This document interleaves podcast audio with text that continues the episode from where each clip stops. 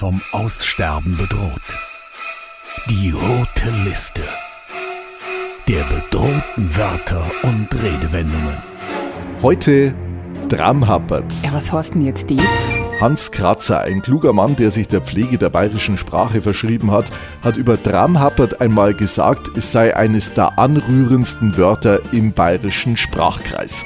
Und da hat er schon recht. Dramhappert beschreibt das Verweilen in der Sphäre zwischen Wachen und Träumen. Ah, da schau her. Verschlafen, verträumt, unkonzentriert, benommen, neben der Spur, all das bedeutet Dramhappert. Aber keines der Worte gibt den Zustand des Dramhappertseins so richtig wieder.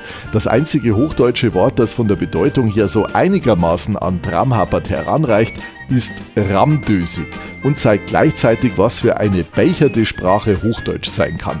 Ramdösig, eine Beleidigung für alpenländische Ohren. Ach so? Nur wenige können sich heute noch leisten, Dramhapper zu sein. Im Alltag mit Dauerbereitschaft, Prüfungen und Straßenverkehr ist es sogar schlicht und einfach gefährlich. Ja, und was machen wir jetzt da? Gönnen wir uns einfach wieder öfter den Luxus in der Sphäre zwischen Wachen und Träumen zu verweilen und lassen uns dabei das Wort auf der Zunge zergehen. Rettet bedrohte Wörter und Redewendungen. Eine Aktion von Radio Charivari. you.